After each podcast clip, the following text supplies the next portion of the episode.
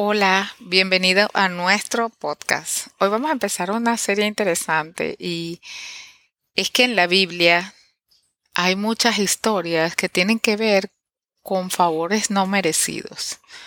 El favor, el favor de, Dios sobre los seres humanos. Y, por ejemplo, cuando tú naces con, con muchísimas oportunidades en la vida y tus padres te cubren y de alguna manera van trazando como tu camino porque tienen facilidades económicas y relaciones, etcétera, etcétera.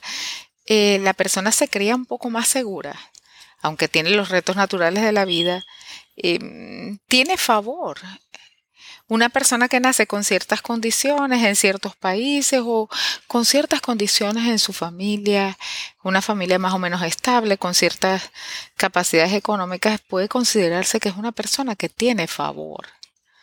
Y, y entonces va caminando por la vida, pero prácticamente eh, son sus padres lo que les van trazando el camino, sus posibilidades económicas, las relaciones, etcétera, etcétera. La Biblia dice que cuando nosotros conocemos a Jesús, somos una nueva persona, somos una nueva criatura y que por la gracia de Dios somos salvos. Y el favor de Dios está sobre nosotros. Vamos a ver hoy eh, una historia que realmente es demasiado fascinante. Es la historia de una persona que se llamaba Gedeón. Y en este caso vamos a hablar de el favor, del favor no merecido, del que piensas que no te mereces, pero es, el, es un favor distinto al favor humano. Es el favor de Dios, cuando el favor está sobre ti. La Biblia dice que Dios cuando se le presenta a Moisés, le dice, mira, yo soy el que soy. Y este es mi nombre perpetuo. Y yo tengo misericordia de quien quiera tenerla. Y soy amoroso con quien quiero serlo. Y eso es muy interesante porque normalmente en el mundo vemos quién se gana los premios, quién es el más nominado, hay un cierto parámetro y cuando las personas son están bajo influencia tienen eh, tienen poder tienen autoridad pues sus hijos de alguna manera están eh, bajo el favor de sus padres porque este es hijo de fulano. Mira entre todos los ingenieros vamos a poner a este ingeniero porque es hijo de fulano. Entonces es el favor de los padres sobre los hijos y, sabemos cómo se mueven las cosas en este mundo. Eh, se mueven a través del dinero, a través de las relaciones, a través del poder y algunas veces por capacidades extraordinarias. Pero ese es el menos de los casos. Ahora, en el caso de Dios con nosotros, cuando Él derrama su favor, no es porque somos los más adinerados, no es porque somos los más inteligentes o los más buen mozos o los que tenemos más relaciones interpersonales y hablamos mejor. No, Dios no, no está viendo eso, porque Él nos conoce de antes de que naciéramos. Pero lo que Dios busca es un corazón humilde. Él dice, el Señor dice, yo habito en el corazón humilde. Dice yo, yo, eh, la tierra es el estrado de mis pies y yo habito la eternidad y con el corazón humilde. Qué interesante. Entonces, eh, en el capítulo 6 de jueces, a partir del el versículo 11, dice así, el ángel del Señor vino y se sentó bajo la encina que está en Ofra, la cual pertenecía a Joás del clan de Bieser. Su hijo Gedeón estaba trillando trigo en un lagar para protegerlo de los manianitas. Cuando el ángel del Señor se le apareció a Gedeón, le dijo, El Señor está contigo, guerrero valiente. Pero, Señor, replicó Gedeón, si el Señor está con nosotros, ¿cómo es que nos sucede todo esto? ¿Dónde están todas las maravillas que nos habían hablado nuestros padres cuando decían el Señor nos sacó de Egipto? La verdad es que el Señor nos ha desamparado y nos ha entregado en las manos de Madián. El Señor lo encaró y le dijo, Ve con la fuerza que tienes y salvarás a Israel del poder de Madián. Yo soy quien te envía. Pero Señor, objetó Gedeón, ¿cómo voy a salvar a Israel? Mi clan es el más débil de la tribu de Manasés y yo soy el más insignificante de mi familia. El Señor respondió, Tú derrotarás a los madianitas como si fueran un solo hombre, porque yo estaré contigo. Amén. Vamos a dejar hoy esta primera parte de la historia aquí. Y hay muchas cosas que suceden aquí. Gedeón estaba muy no decía nada, porque probablemente no era una persona, por lo que él describe, no era de una tribu importante de Israel. Y entonces tampoco era muy conocido, y tampoco probablemente tenía mucha voz ni voto. Sin embargo, en su corazón, él estaba trillando trigo, pero en un lagar. Él buscó una forma de ver cómo salvaba el trigo de que los pueblos vecinos que atacaban a Israel no se comieran las cosechas, no les dañaran el trigo. Entonces se metió en un lagar a hacer, eh, a trillar el trigo. Pero es interesante que Gedeón, aunque no tenía ni voz ni voto, porque no era de una tribu importante, porque él ni siquiera era una persona importante, por como él lo mismo lo explica, es importante ver que él estaba en su corazón herido, herido de alguna forma decepcionado con Dios. Porque fíjense cómo el ángel se le presenta, lo llama de una manera y le dice guerrero valiente. Pero a pesar de que lo saluda, etcétera, etcétera, él dice, no, Dios no está con nosotros. Él tenía todo eso por dentro. Pero como no tenía poder, como no era una persona importante, pues él trabajaba solito, estaba tratando de salvar el trigo y estaba decepcionado con Dios. Él dice, bueno, pero si Dios está con nosotros, ¿por qué esto nos, esto nos está pasando? La verdad es que Dios nos ha abandonado y no nos escucha nada. ¿Dónde están todas esas maravillas que decían nuestros padres que, ay, que Dios nos sacó de Egipto? La verdad es que Dios nos ha abandonado. Él puso una queja y una queja con una gran sinceridad. Pero el Señor no se ofende, no. Dice, bueno, pero ve con la fuerza que tienes y salvarás a Israel del poder de Madián. Yo soy quien te envía.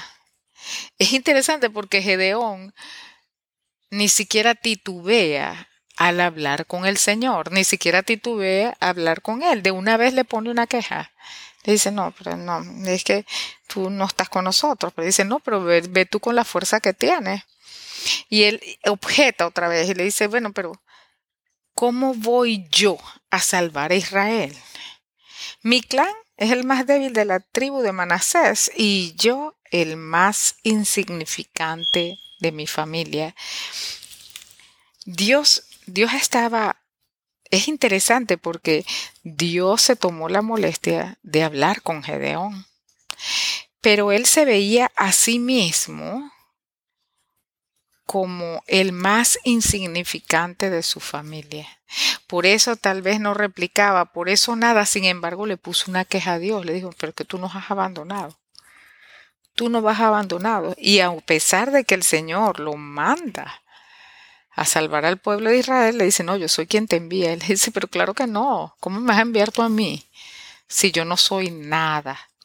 Entonces es interesante pensar que algunas veces lo que les estaba diciéndoles yo al principio, Cuando tú naces con muchas posibilidades y tu familia es de renombre y, estás en el primer lugar siempre y bueno, necesitas un summer camp, bueno, no importa, este, porque yo tengo una amiga que tiene summer camp y entonces tú vas para ese summer camp, oye, está difícil entrar al colegio, no importa, yo tengo unos amigos, soy amiga de la directora y, y entonces vas a encontrar en este colegio y así sucesivamente, ese es el favor de los hombres.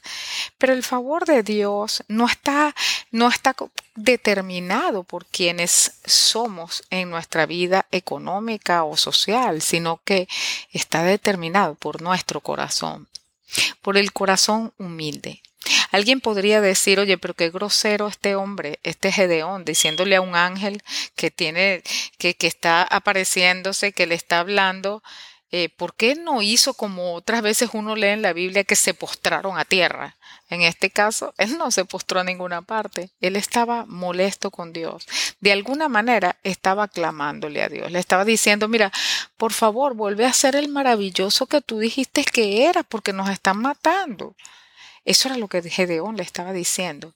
Y yo lo sé porque, porque ni siquiera él, no se vio como con posibilidades de ayudar a Israel. Él estaba ayudando a Israel, escondido, trillando trigo en un lagar, para ver si podía. De alguna manera, él estaba tratando de salvar a Israel, pero obviamente no se sentía capacitado para hacer nada más.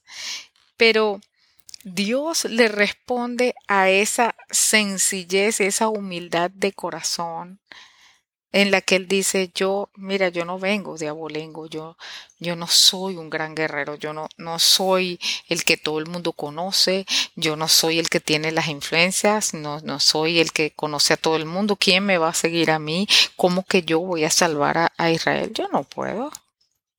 Pero el Señor le dice, no, sí, tú lo vas a, vas a derrotarlos como si fuera un solo hombre, porque yo voy a estar contigo. Cuando el Señor eh, y vamos a estar viendo algunas veces, muchas veces, el favor no merecido, cuando el favor de Dios está sobre nosotros. Y no es porque hayamos hecho algo o porque somos de una familia de renombre, como dije, o porque estemos ayunando mucho, o porque todo el mundo en la iglesia nos conozca, o porque, oye, qué vocación que tiene esa persona. Fíjense que Dios dice, cuando se le presenta a Moisés, yo soy el que soy y soy misericordioso con quien quiero serlo. También me recuerda un poco la parábola de Jesús con los hombres que estaban trabajando. Y él contrata a varios hombres a, la primera hora de la mañana, etcétera, etcétera, etcétera. Es una parábola de Jesús en donde él le va preguntando, va buscando trabajadores y desde la primera hora, obviamente los más capaces, él acuerdan con el Señor de la obra y mira cuánto te voy a pagar y acuerdan eso. Pero ya cuando era muy tarde, el Señor vuelve a pasar por la plaza y había unos que estaban ahí tarde. Y el Señor les pregunta, ¿por qué ustedes están aquí sin hacer nada? Y ellos le responden, bueno, porque nadie nos ha contratado. Entonces él les dice, bueno, vengan a trabajar en mi viña y yo les pagaré como corresponda. No hubo un trato, no hubo una cuota, no hubo un nivel de salario, ellos fueron corriendo a trabajar. Y, y es interesante porque, porque aquí una vez más vamos a ver en esa parábola de Jesús que eh, este hombre cuando viene el momento del pago, empieza por, por ellos, por los últimos que llegaron, y les paga lo mismo que había acordado con el que había cumplido con toda la jornada de trabajo. Así que los que habían cumplido con toda la jornada de trabajo estaban esperando, diciendo en, en, sí mismos, si a estos que llegaron de último les pagó eso, a nosotros nos va a pagar más. Pero cuando llegaron ellos, el pago de ellos era exactamente lo que se había acordado y se pusieron bravos, se pusieron molestos, les molestó que, que, que les pagaran lo mismo a estos últimos que habían a lo mejor trabajado un par de horas. Pero el señor de la viña le dice a ellos, le dice, mira, tú qué tienes conmigo, tú y yo no convenimos en que esta era eh, la tarifa. ¿Por qué estás peleando conmigo? A ti no te he hecho nada, yo te estoy pagando lo que tú y yo acordamos. ¿O es que tú te molesta, es que a ti te molesta que yo sea bueno, es que acaso yo no puedo hacer con lo mío lo que yo quiero. Esa es la parábola de Jesús, parecido a Dios mismo en el Antiguo Testamento diciendo yo soy y soy misericordioso con quien quiero serlo. Igualmente, haciendo con lo que le pertenece como Él desea. ¿Sí? Y en este caso, en el caso de Gedeón, Gedeón está bravo y Dios le llama, eh, el Señor está contigo, es lo primero que le dice. ¡Wow! Y luego le dice que Él es un valiente guerrero y que Él va a derrotar y que Él va a ayudar a Israel porque Dios estaría con Él. El corazón humilde mueve a Dios. El Señor dice, yo habito en la eternidad y con el corazón humilde. Y este es el favor y eso es más que suficiente y lo vamos a estar viendo para detonar el favor de Dios sobre las personas. El Señor no anda buscando gente perfecta, ni tampoco gente que, que, que venga de, de, de, una trayectoria cristiana o católica demasiado fuerte y te, eso no es lo que el Señor está buscando. El Señor está buscando los que son humildes de corazón.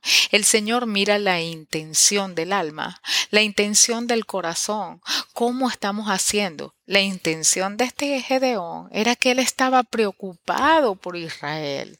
No se atrevía a hablar porque él no era nadie, pero ahí calladito estaba tratando de salvar a Israel, trabajando el trigo, escondidito porque él no podía, él decía, bueno, lo más que yo puedo hacer es tratar de trabajar aquí escondidito porque yo no, no soy un guerrero, yo no soy nadie aquí, pero por lo menos déjame salvarles el trigo.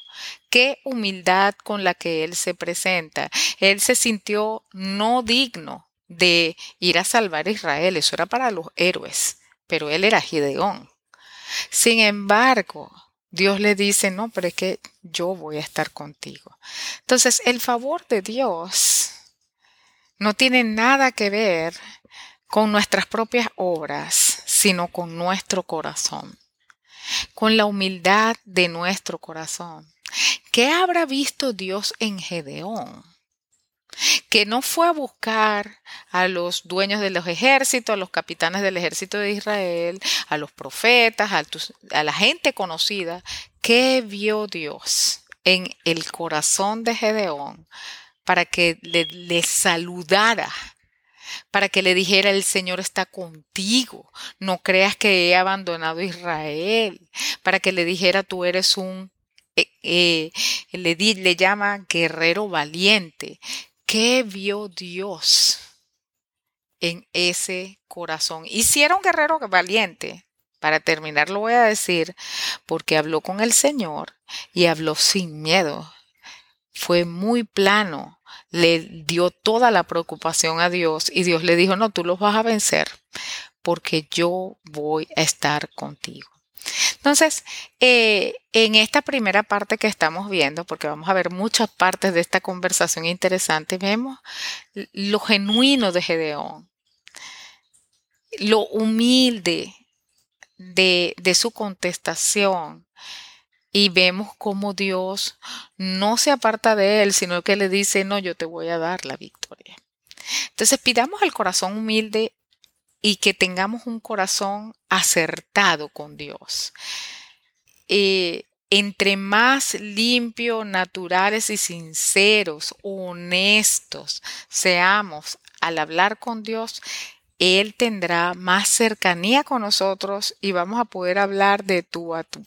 Nosotros en esta nueva serie que estamos empezando hoy, vamos a ver muchos personajes que conmovieron el, el corazón de Dios y que hallaron un favor un favor no merecido, pero que Dios los eligió por la humildad de ese corazón. Amén. Bueno, si tú no has conocido a Jesús, yo te invito a que lo conozcas hoy.